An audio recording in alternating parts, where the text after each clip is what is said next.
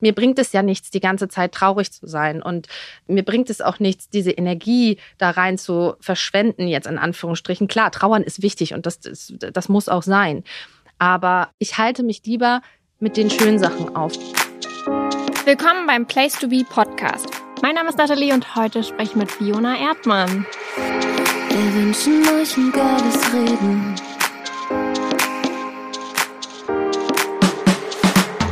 Hallo und willkommen in Deutschland. Ja, vielen Dank. Eine Seltenheit. Ja, es ist jetzt doch tatsächlich schon ein bisschen länger her. Ein Jahr und neun Monate. Verrückt. Ja, die Und wie- Zeit rennt. Wie fühlt es sich an? Es ist total verrückt, weil man irgendwie so, man ist zu Hause, aber irgendwie ist man ja doch nicht zu Hause, was dann ähm, irgendwie im Hirn so, so, so ein konträres Feeling auslöst, weil man irgendwie so denkt, ach ja, kennt man alles irgendwie und doch hat sich einiges verändert und dann ja ist die Umgebung gewohnt, aber dann geht man halt nicht nach Hause, sondern irgendwie in ein Airbnb oder ein Hotel. Das ist dann schon, ist dann irgendwie schon komisch. Du bist äh, bekannt geworden 2007 mit dem vierten Platz bei Jeremy's Next Topmodel. Mhm. Und seitdem würde ich sagen, kann man dich aus der deutschen Promi-Welt einfach überhaupt nicht mehr wegdenken. Wie ist das? Ist das Fluch oder Segen? Also ich bin ehrlich gesagt, äh, bin ich, bin ich stolz, dass, dass es mich irgendwie immer noch gibt. Ähm, ich, ich habe tatsächlich ja einige kommen und gehen gesehen, aber ich muss ganz ehrlich sagen, ich persönlich sehe das manchmal gar nicht so, weil ich, weil ich mich selber kenne und ich selber das Gefühl habe, dass ich so jemand ganz ja, eigentlich was jemand ganz Normales ist, bin. So, weißt du, ich bin jetzt nicht, ich, ich fühle mich jetzt nicht irgendwie als Promi oder sowas. Und auch diese Sachen, die wir jetzt hier in den letzten Tagen gemacht haben mit Interviews und sowas. Das Ding ist halt, dass ich mache das ja schon sehr, sehr lange, also seit ich 18 bin jetzt und ich werde jetzt 33. Tatsächlich ist es ein sehr familiäres Gefühl und es fühlt sich gar nicht mehr so, also es fühlt sich immer noch cool an, aber es ist jetzt auch nicht mehr so, dass man denkt irgendwie, oh, fancy, ich, ich bin jetzt vor der Kamera oder so. Es, es fühlt sich so normal für mich an, weißt du? Und das ist so ein schönes Gefühl, weil früher war ich noch total aufgeregt immer, hatte immer Angst, was stellen die mir für Fragen, wie antworte ich jetzt? Ich muss witzig sein oder irgendwas. Und jetzt mittlerweile bin ich so nach so vielen Jahren irgendwie einfach sehr viel gelassener und denke dann einfach so, oh, jetzt, das machen wir jetzt mal. Und dann freue ich mich drauf. Und das ist schön. Das ist ein viel angenehmeres Gefühl wie vor Jahren, wo ich dann mit schwitzigen Händen überall gesessen habe und gedacht habe, oh Gott, hoffentlich sage ich jetzt alles richtig. Du machst aber auch unfassbar viel, ne? Also ich meine, du hast mit Modeln mehr oder weniger angefangen, dann aber Schauspielerei auch, Moderation, Social Media. Ja, alles, alles äh, habe ich gemacht. Ich habe gesungen, ich habe eigene äh, Kollektionen rausgebracht, einen Online-Shop gehabt. Ich habe ja tatsächlich in meinem Leben sehr, sehr viele Sachen gemacht ähm, und bin eigentlich auch sehr dankbar über all diese Erfahrungen, weil ich glaube, es ist natürlich auch in gewisser Form sehr wichtig, sich selber auch so ein bisschen zu finden, auszuprobieren. Ich finde es immer ein bisschen unfair, wenn Leute so sagen, weißt du, äh, oh, jetzt macht die alles, jetzt, jetzt will die alles machen oder sowas. Ich fand das immer so ein bisschen unfair, weil ich gedacht habe, naja, also man muss sich ja auch ausprobieren und muss, muss doch auch gucken, was, was bringt einem am meisten Spaß. Und wenn es, wenn man die Möglichkeiten bekommt, ne, und auch mal irgendwas anderes ausprobieren kann, dann, dann, dann finde ich, dann sollte man das doch auch tun. Also wenn die vor einer Eistheke stehen und die dürfen einmal alles ausprobieren, dann würden die das doch auch machen. Dann würde man, weißt du, dann würde man sagen, warum bleibst du denn nicht bei deiner Vanille-Eiskugel? Weißt du, wie ich meine? So, das ist so, ja. Du hast jetzt auch vor ungefähr einem Jahr, glaube ich, ne, mit YouTube angefangen. Äh, Wie kam das? Ich habe damit angefangen, aber ich bin ganz schlecht da drin, weil ich habe dann das wirklich geschafft, irgendwie einmal die Woche äh, das zu schneiden und das hochzuladen. Du machst das selber. Ja, ich mache das selber und äh, das Problem ist irgendwie, dass es jetzt ähm, einfach dadurch, wir haben jetzt ja ein Haus gekauft in Dubai und ich ähm, renoviere das die ganze Zeit äh, und bin da auch zum Teil bis zu sieben, acht Stunden am Tag auf der Baustelle und ähm, das ich, ich habe das dann einfach nicht mehr gepackt. Ich habe so viel Material, was ich eigentlich online stellen wollte und auch eigentlich noch will, aber ich komme einfach nicht dazu, das alles irgendwie zu schneiden. Aber das ist crazy, dass du das selber machst, dass du das nicht irgendwie extern machst. Was hast du dir selber beigebracht? Du hast du so, eine, so einen Kurs gemacht? Nö, äh, also ich glaube, wenn man in Social Media groß wird, dann wird man auch als, als Redakteur, als Cutter, als Content Creator, Als Fotograf. als Fotograf. Man, man ist irgendwie alles. Du hast es gerade schon gesagt, du bist nämlich eigentlich in Dubai, weil du 2018 nach Dubai gezogen bist. Warum bist du da glücklicher als in Deutschland? Das hast du jetzt einfach so vorweggenommen.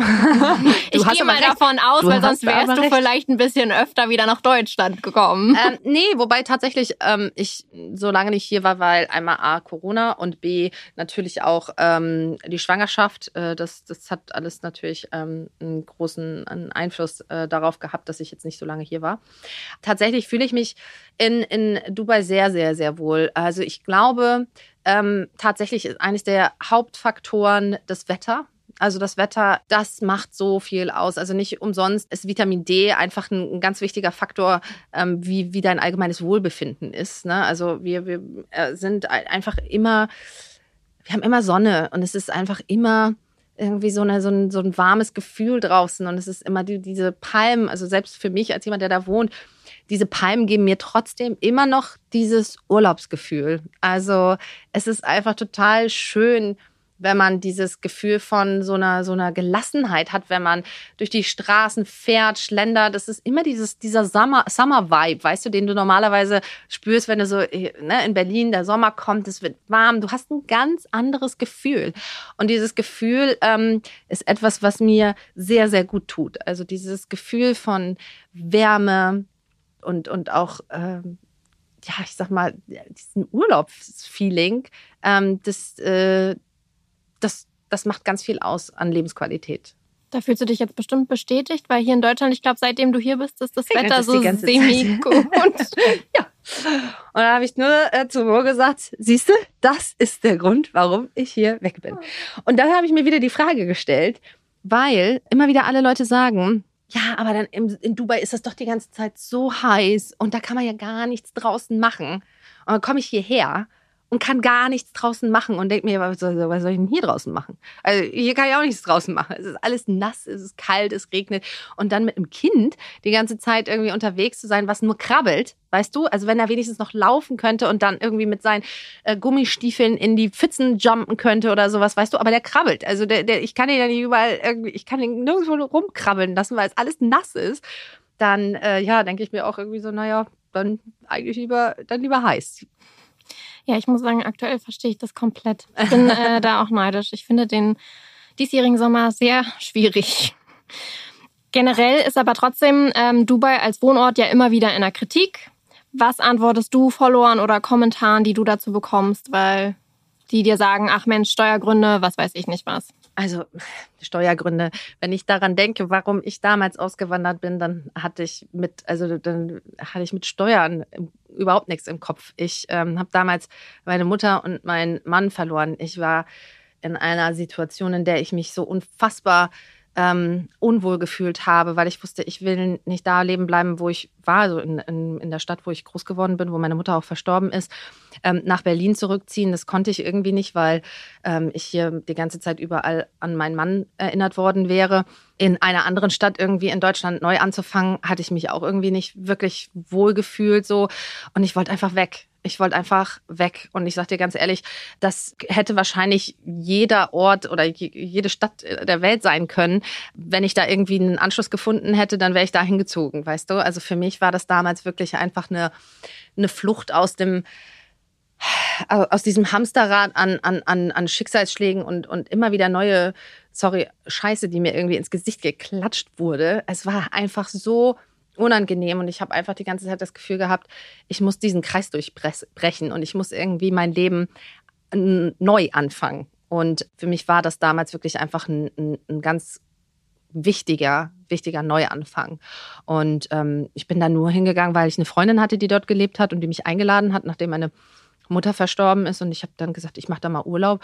Und ich habe mich einfach sofort sehr wohl gefühlt. Ich habe da irgendwie also gab es damals eine, eine, deutsche Gruppe mit, mit ganz vielen Leuten, die ich da kennengelernt habe und ähm, die da alle gewohnt haben. Und irgendwie habe ich da meinen Anschluss gefunden. Und dann dachte ich irgendwie, ja, warum, warum, warum nicht hier? Ich glaube, viele Leute, ja, die mögen gerne irgendwie urteilen über zum Teil auch Dinge, die sie gar nicht wirklich richtig kennen. Ich will gar nicht sagen, dass ich mich jetzt von den anderen Influencern aus Dubai distanzieren möchte, weil das ist das falsche Wort. Aber ich glaube schon, dass wenn man mein Leben mit vielleicht ein paar anderen, die dort leben, vergleicht, dann glaube ich, sind leben wir sehr, sehr, sehr, sehr, sehr, sehr bodenständig. Also wir, also wenn du unsere Wohnung aktuell siehst, wo wir wohnen, dann ist das eine, eine kleine Zwei-Zimmer-Bude, es sieht aus wie bei Hempels unterm Sofa, weil wir da einfach nur übergangsweise aktuell drinnen leben. Das ist äh, eine andere Wohnung von Mo, die er vor ein paar äh, Monaten gekauft hat und wir mussten da jetzt einfach rein und die war möbliert und es ist alles voll mit Kartons und es ist einfach ein Riesenchaos. Ein normaler Umzug ja. eigentlich, oder? Und unser Haus, was wir uns jetzt auch gekauft haben, das ist keine Villa am Strand mit irgendwie äh, 20 Zimmern oder sowas, sondern es ist einfach ein ganz normales Haus und ja, leben da jetzt nicht, wie sich das vielleicht manche andere Leute so vorstellen, Highlife in Tüten, weißt du, so. Also wir, wir, ähm, ja, wir, wir leben eigentlich ein recht normales Leben. So. Und ähm, ich glaube, dass, dass wenn man dann so hört, oh ja, die lebt da in Dubai, die denken dann wahrscheinlich, ich bin auf irgendwelchen Yachten unterwegs und habe so fancy life. Ich arbeite eigentlich fast immer und ähm, habe meistens auch überhaupt gar keine Zeit, irgendwo rauszugehen. Auf einer Yacht war ich, glaube ich, schon seit vier Jahren nicht mehr oder so. Also ja, also es ist, das muss man manchmal so ein bisschen klarstellen, dass ich da, dass ich da jetzt nicht irgendwie so ein, so ein crazy Schickimicki-Live führe. Aber es gab ja trotzdem, wie du selber schon gesagt hast, auch eine Welle von Influencer-Umzügen, Auswanderungen. Ja. Wie ist das dann? Connectet man sich dann aber trotzdem? Kennt man sich? Sieht man sich? Gibt ja, eine also, WhatsApp-Gruppe? Also, nee, eine WhatsApp-Gruppe gibt es tatsächlich nicht, aber wir kennen uns natürlich untereinander alle. Ich bin mit den meisten bin ich sehr gut befreundet. Deswegen sage ich ja, ich will mich gar nicht distanzieren davon, weil die leben halt einfach ein anderes Leben zum Teil. Ne? Also das ist ja auch genauso, also ich glaube, nicht jede Podcasterin lebt das gleiche Leben. Weißt du, wir sind, wir, wir sind ja alle unterschiedlich und ähm, das ist auch gut so. Und äh, mit denen habe ich allen Kontakt und wir sind irgendwie äh, auch sehr froh, dass wir einander da irgendwie alle haben. Ähm, Sarah zum Beispiel, äh, die nicht weit weg von äh, mir wohnt. Sarah mit, Harrison. Ja, mit der ich mich sehr gut verstehe. Und äh, ihre äh, Tochter ist auch nur, äh, ich glaube, sechs Tage älter als äh, Leo. Uh, und, da könnte man ja äh, irgendwann. ja, die, also die, die, es gibt ganz diese Fotos von den beiden zusammen, wo die so wirklich richtig so, ja, die mögen sich. Ähm, und äh, dann, äh, ich weiß nicht, sagt ihr Labelle da was? Ähm, mhm. die Laura, die wohnt auch da und hat, äh, mit der bin ich auch sehr eng befreundet. Ähm, Sammy kenne ich auch sehr gut. Und ähm, ja, also, klar, man connectet sich und man ist irgendwie froh, dass man auch einander irgendwie so in so einer Stadt am anderen Ende der Welt irgendwie oder im Emirat. Freue mich eigentlich, dass die da sind. Im Endeffekt bist du ja hin, weil du gerade gesagt hast, du hast hier die Schicksalsschläge gehabt, deine Mutter ist gestorben, dein damaliger Mann ist gestorben, ähm, um dort ein neues Leben anzufangen. Und es hat ja an sich ganz gut geklappt, ganz gut gestartet. Du hast eine neue Liebe gefunden. Ihr seid Eltern eines Sohnes, Leo. Leider ist es jetzt aber doch wieder auch anders gekommen. Du hattest jetzt schon wieder einen Schicksalsschlag, mit dem du umgehen musstest oder wahrscheinlich immer noch umgehst, oder? Ja, aber was du gerade, genau das, was du gerade gesagt hast, äh, das ist so für mich eigentlich so das, das Nonplusultra, weißt du, dass du, ne, also ich habe ein neues Leben angefangen. Es hat alles echt super geklappt. Ich bin extrem glücklich. Ich habe einen gesunden kleinen Racker irgendwie, der mein Leben einfach so lebenswert einfach macht. Er ist, ja, das gibt mir einfach so wahnsinnig viel.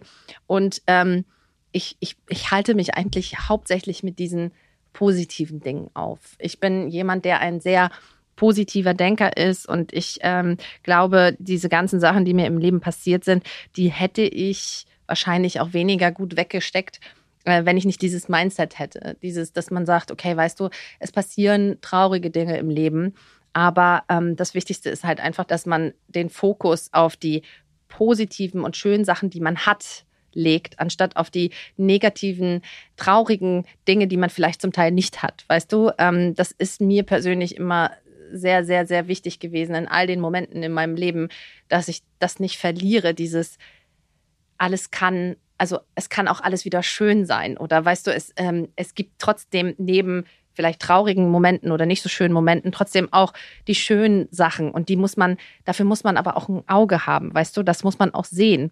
Man kann sich ganz schnell auf diese negativen Sachen fokussieren und, und dann zieht einen das wie so ein, so ein Sog irgendwie rein und dann bleibt man da drin so verharrt irgendwie. Und das ist das Schlimmste, was einem passieren kann, weißt du, dass wenn du da nicht so rauskommst. Und da äh, denke ich mir einfach immer wieder, ja, das, was du gerade gesagt hast, wir haben wieder einen Schicksalsschlag erlitten, aber uns geht es gut. Wir sind, wir sind alle gesund. Ähm, und ich, ich ähm, klar verarbeite das irgendwie immer noch und das ist auch, auch nicht durch das Thema für mich.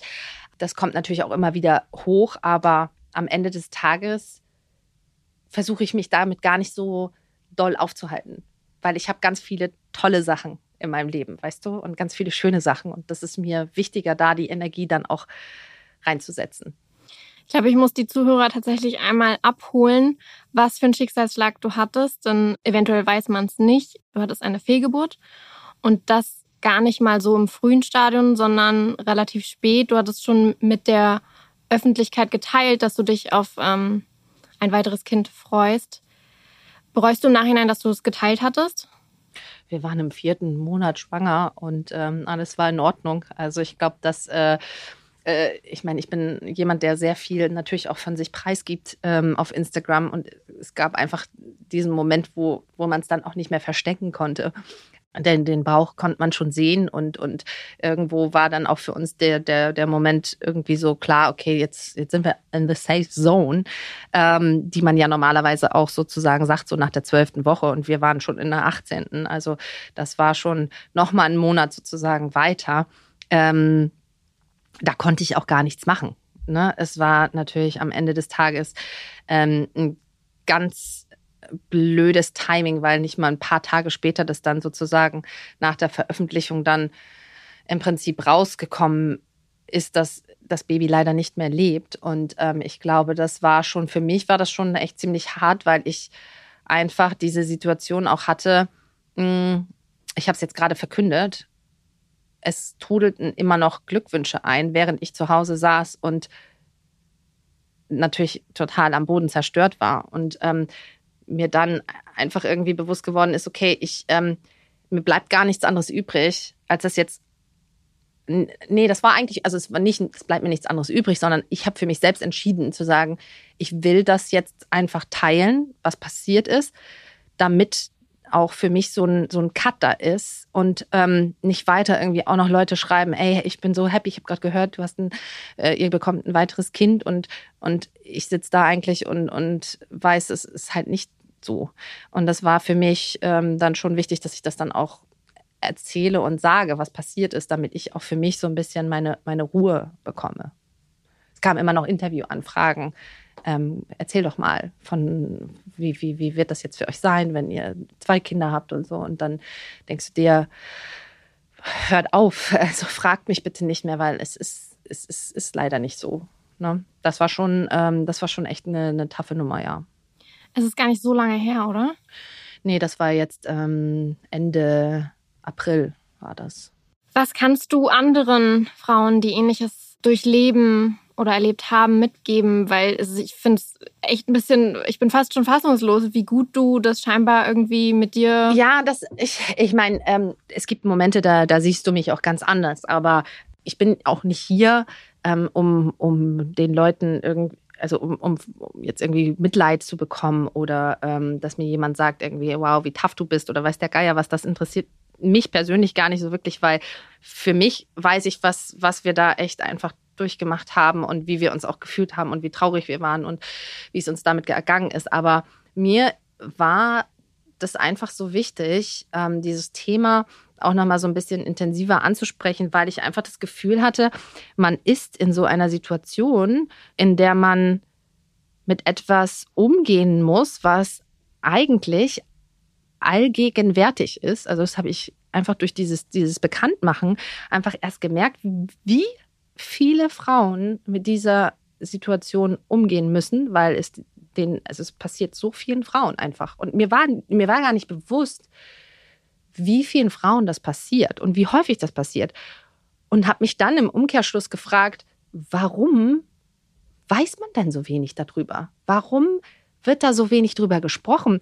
Warum weiß ich eigentlich gar nicht, was für Möglichkeiten ich jetzt habe, was passiert mit dem Kind, wie, wie, wie, wie geht es jetzt weiter? Wie, ähm, also man, man ist in einer Situation, wo man denkt, hä, ich, ich, ich, ich weiß überhaupt nicht, was jetzt, was jetzt los ist. Und das fand ich so traurig und dachte irgendwie so, irgendwie möchte ich darüber reden, wie ich dann, also nachdem ich dann mich erkundigt habe, nachdem ich wusste, was es alles für Optionen gibt, nachdem ich mitgekriegt habe, wie viele Frauen mir geschrieben haben, ähnliches Schicksal durchgemacht haben und was sie mir dann auch zum Teil da erzählt haben, wie zum Beispiel auch hier in Deutschland, ähm, den Frauen dann einfach irgendwie gesagt wird, ähm, hier, das Herz schlägt nicht mehr. Ähm, hier machen Sie mal bitte direkt einen Termin für morgen zur operativen Entfernung. Weißt du, wo ich so denke, lass die Frauen und auch die Familien mit dieser Situation doch mal erstmal, also lass das doch mal sacken erstmal. Lass dir, gib denen doch ein bisschen Zeit. Das verarbeitet man doch alles gar nicht so schnell. Und das fand ich so wichtig, dass, dass ich mich mit diesem Thema auch selber auseinandergesetzt habe, dadurch irgendwie das Gefühl hatte, ich habe weniger Angst vor all dem, was passiert, weil ich irgendwie das Gefühl hatte, ich wusste auf einmal, was auf mich zukommt oder was ich für Möglichkeiten habe. Und das hat mir diese, diese Angst so ein bisschen genommen.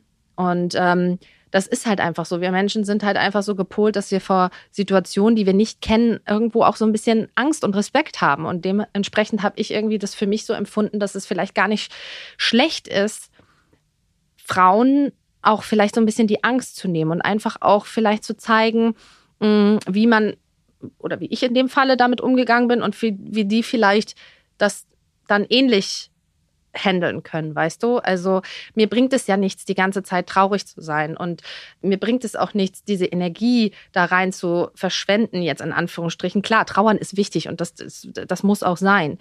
Aber ähm, das mache ich jetzt ja nicht in, in, der Öffentlichkeit aus mit mir, sondern ich nutze lieber dann diese, diese, ja, für mich diese Energie, die ich daraus gezogen habe, dass, dass ich da Leuten mithelfen könnte, wie ich damit umgegangen bin, weißt du so. Also das ist so für mich viel wichtiger gewesen.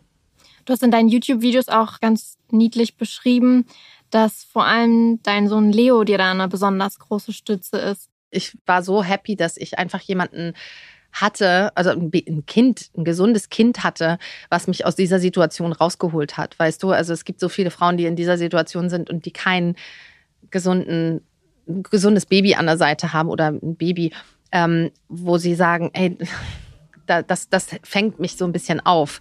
Und Leo hat mich da schon sehr aufgefangen. Und für mich war es einfach so wichtig, dass ich ähm, dass ich einfach gesehen habe, auch wie dankbar ich für, für Leo sein kann, weißt du, weil es ist eben nicht selbstverständlich, dass alles gut läuft. Es ist eben nicht selbstverständlich, dass man, äh, dass man sein Kind da vor sich sitzen hat, das spielt ähm, und alles ist gut so. Und das hat mir, das hat mir das einfach auch nochmal viel intensiver vor Augen geführt. Ich hoffe, die Frage ist nicht zu früh, aber habt ihr schon Gedanken an einen weiteren Versuch an einem Regenbogenbaby, nennt man das ja dann tatsächlich? Im Moment, ähm, sage ich dir ganz ehrlich, ist so viel bei uns im Leben los und ich finde, man muss auch für so eine neue Schwangerschaft, gerade nach dem, was jetzt alles passiert ist, auch irgendwie bereit sein, weißt du? Auch wenn ich hier total gefasst sitze, heißt das nicht, also ich bin ein extrem emotionaler und sensibler Mensch und ich habe damit wirklich auch sehr zu kämpfen gehabt. Ähm, aber ich bin natürlich auch so, dass ich sage, wenn ich jetzt so eine neue Schwangerschaft habe, dann will ich die ja eigentlich auch genießen. Und so, so nah jetzt das beieinander zu haben, das glaube ich, würde ich, also da würde ich nicht stark genug sein, wahrscheinlich im Moment dann jedes Mal zum Frauenarzt zu gehen und, und, und im Kopf dann irgendwie zu haben, was damals passiert, also was jetzt vor ein paar Monaten erst passiert ist, so weißt du. Man soll sich ja auf Ultraschalltermine freuen und man soll sich auf eine Schwangerschaft freuen und das, was ich jetzt aktuell gerade damit verbinde, das ähm, wäre eher nicht so schön. Und tatsächlich glaube ich fest daran, dass Babys diese, diese verschiedenen Energien, die man so ne, in sich hat, die auch spüren und so eine, so eine Angst und so, eine, und so ein unwohles Gefühl, das möchte ich, das möchte ich nicht in meinem Körper haben. Weißt du, ich möchte gerne mich auf eine Schwangerschaft freuen und ähm, deswegen bin ich einfach eher, dass ich sage, sage im Moment, gib mir mal einfach ein bisschen Zeit. Aber ich sage auch, wenn es passiert, dann passiert so, weißt du? Ja, ich bin da nicht jemand, der da so richtig plant jetzt. Ich würde sagen, wir kommen jetzt zu schönen Sachen, weil du sagst ja auch, man muss die schönen Sachen sehen. Ja. Wir haben hier Community-Fragen. Und mhm. zwar, womit fange ich denn mal an? Lissy for You fragt, kannst du dir vorstellen, irgendwann mal wieder zurück nach Deutschland zu ziehen? Also aktuell bin ich sehr, sehr, sehr, sehr gerne in Dubai und ich könnte mir auch gerade aktuell nicht vorstellen, hier wieder komplett herzuziehen. Ich kann mir aber durchaus vorstellen, mir vielleicht hier so ein, so ein Feriendomizil zuzulegen und hier irgendwie so ein kleines Häuschen haben, äh, zu haben, wo wir auch äh, in den Sommermonaten vielleicht ab und zu mal hierher kommen könnten. Ich habe äh, heute zu Mo gesagt, ich würde mir wünschen, dass Leo wirklich ähm, auch die unterschiedlichen Seiten äh, der Welt irgendwie kennenlernt. Wir, wir müssen dem unbedingt auch Deutschland irgendwie zeigen, während er groß wird. So deswegen möchte ich unbedingt auch regelmäßig hier mm, auch mehr herkommen. Jetzt gerade auch wegen Leo werd dann vielleicht so ein bisschen eher so eine Pendlerin, anstatt ähm, dass ich jetzt wieder komplett herkomme. Wüsstest du schon wo? Also Tatsächlich hat mir der Norden gerade wieder sehr, sehr, sehr gefallen. Also ich bin ja im Norden groß geworden, Dithmarschen, Schleswig-Holstein, da um die Ecke, direkt an der Nordsee, am Deich. Ich bin eine Dithmarscher Dern, wie man so schön sagt.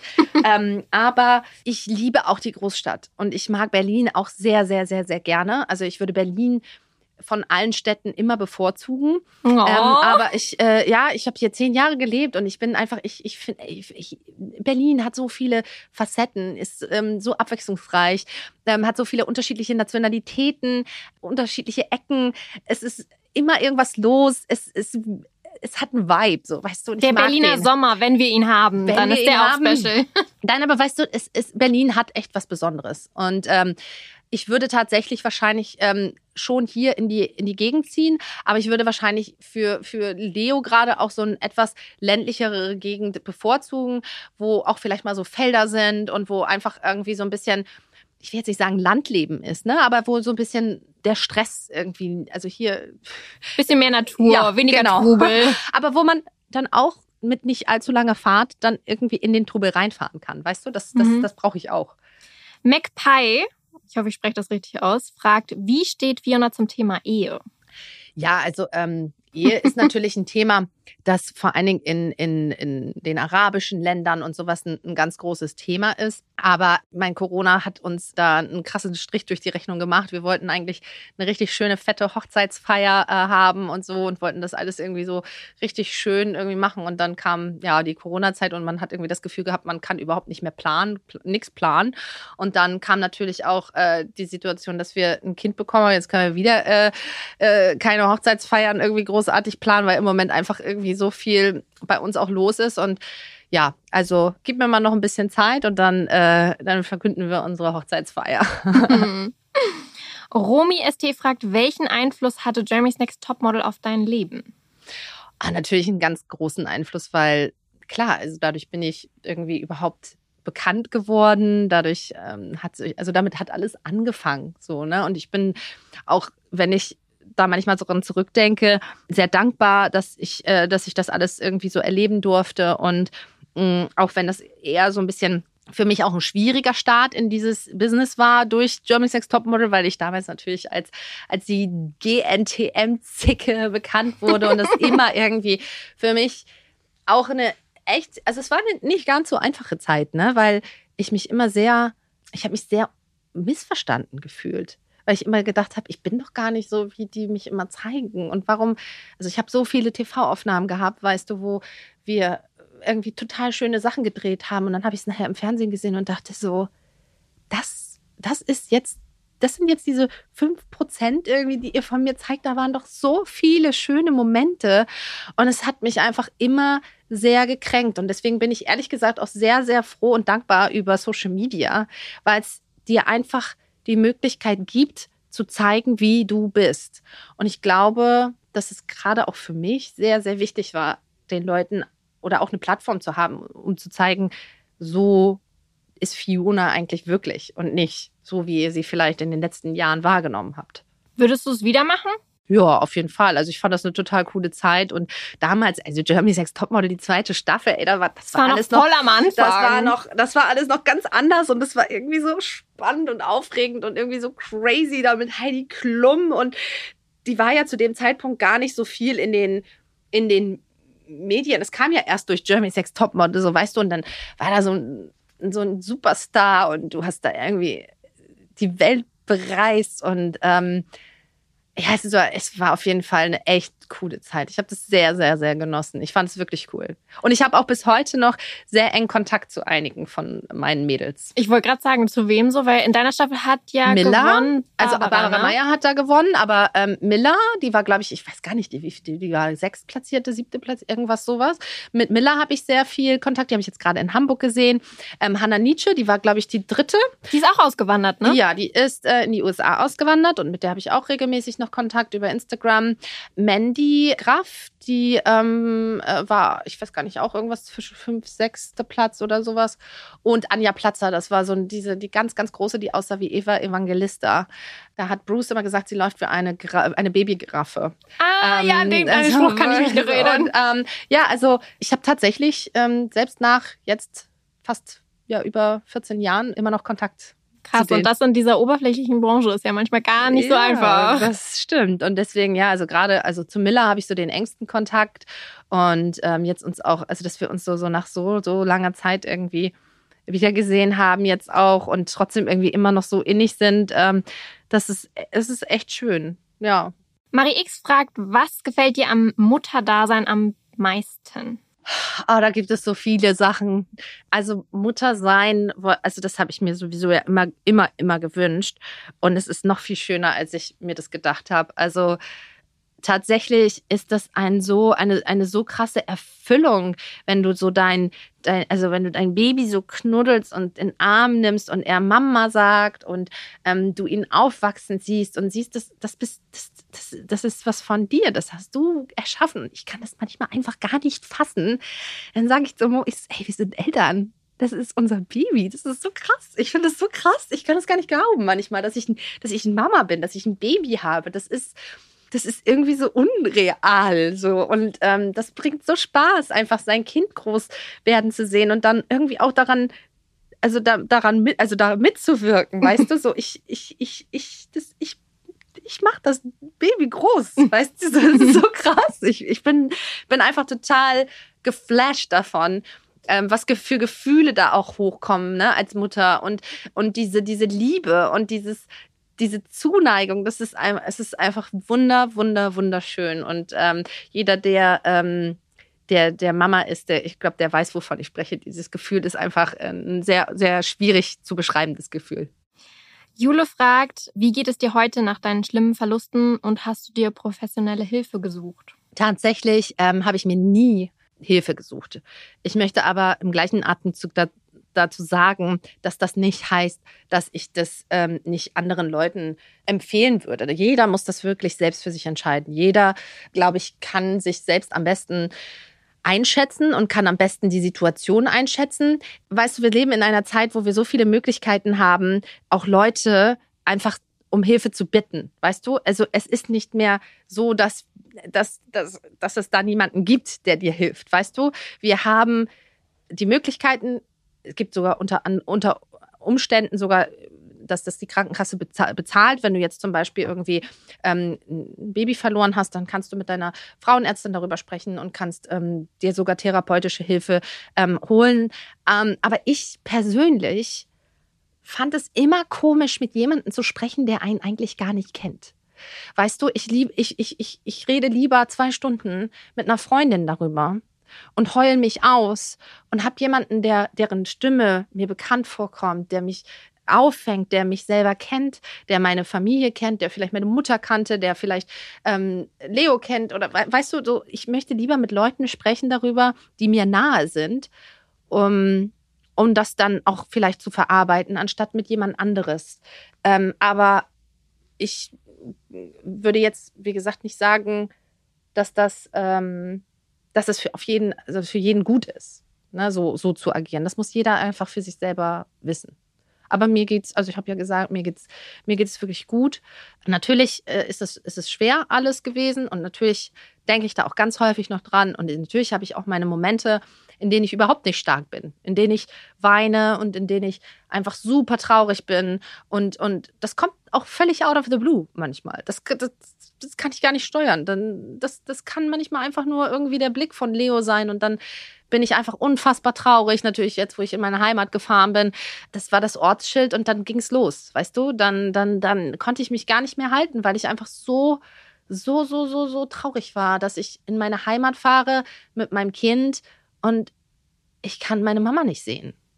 Weißt du, das war, das war, das war super, super, super schlimm. Aber ich, ich bin so dankbar, dass ich so eine, also ich hatte eine echt tolle Mama. Meine Mutter war ist oder ist immer noch für mich das eines der größten Vorbilder. Ich bin sehr dankbar dafür und das da kommen wir wieder zu diesem Kreis, ne, was ich vorhin gesagt habe. Ich halte mich lieber mit den schönen Sachen auf und ich denke lieber dann daran, wie dankbar ich dafür bin, dass ich sie hatte, dass ich so eine liebevolle Mutter hatte, dass ich jemanden hatte in meinem Leben, der mich so supportet hat, der mich echt immer, also der mir immer das Gefühl gegeben hat, ich kann nach Hause kommen, ich werde unterstützt, ich werde geliebt. Weißt du, das, das haben das haben manche Leute, die selbst ihre Mutter noch haben oder die Eltern, ihre Eltern noch haben, das haben sie vielleicht nicht, obwohl sie sie noch haben, weißt du? Und deswegen bin ich immer einfach sehr, sehr dankbar dafür, was ich gehabt habe und versuche eher positiv an diese Menschen zu denken. Aber natürlich weine ich auch und natürlich bin ich auch traurig. Das war so schön, dass ich jetzt direkt bei der letzten Frage bin, die ich jedem stelle. Ja. Wer, was oder wo ist dein Place to be? Ja, also ähm, natürlich ist, ist das, wo ich zu Hause bin, meine Familie, weißt du? Also, und da, wo ich mich am wohlsten fühle, meine Familie. Also tatsächlich ist dieses Gefühl von, von da möchte ich sein, das ist mein, mein liebster Ort, da, wo man sich am geborgensten, am wohlsten, am, am wärmsten fühlt. Und das ist einfach immer da, wo ich mit meiner Familie jetzt bin. Meine Familie ist jetzt mein Dreh- und Angelpunkt mein, mein Zuhause und da, wo meine Familie ist, da bin ich zu Hause. Danke dir für dieses wunderschöne Gespräch und Danke. deine tollen, offenen und ehrlichen Antworten. Sehr, sehr gerne. Ich hoffe, dass vielleicht der ein oder andere das hört und dadurch vielleicht auch so ein bisschen sich vielleicht aus einer Situation auch rauskatapultieren kann und vielleicht doch auch irgendwie denkt, okay, egal was im Leben passiert, egal wie schwer oder traurig manchmal Momente sind, das Leben ist also unfassbar facettenreich und auch nach so traurigen Tagen kommen halt auch wieder sehr, sehr, sehr schöne Tage. Und darauf sollte man sich fokussieren. Ich hoffe, die heutige Folge hat dir gefallen. Wenn du wissen möchtest, mit wem ich spreche, dann abonniere und folge dem Place to Be Podcast auf Apple Podcasts, Spotify oder der Podcast-App deiner Wahl.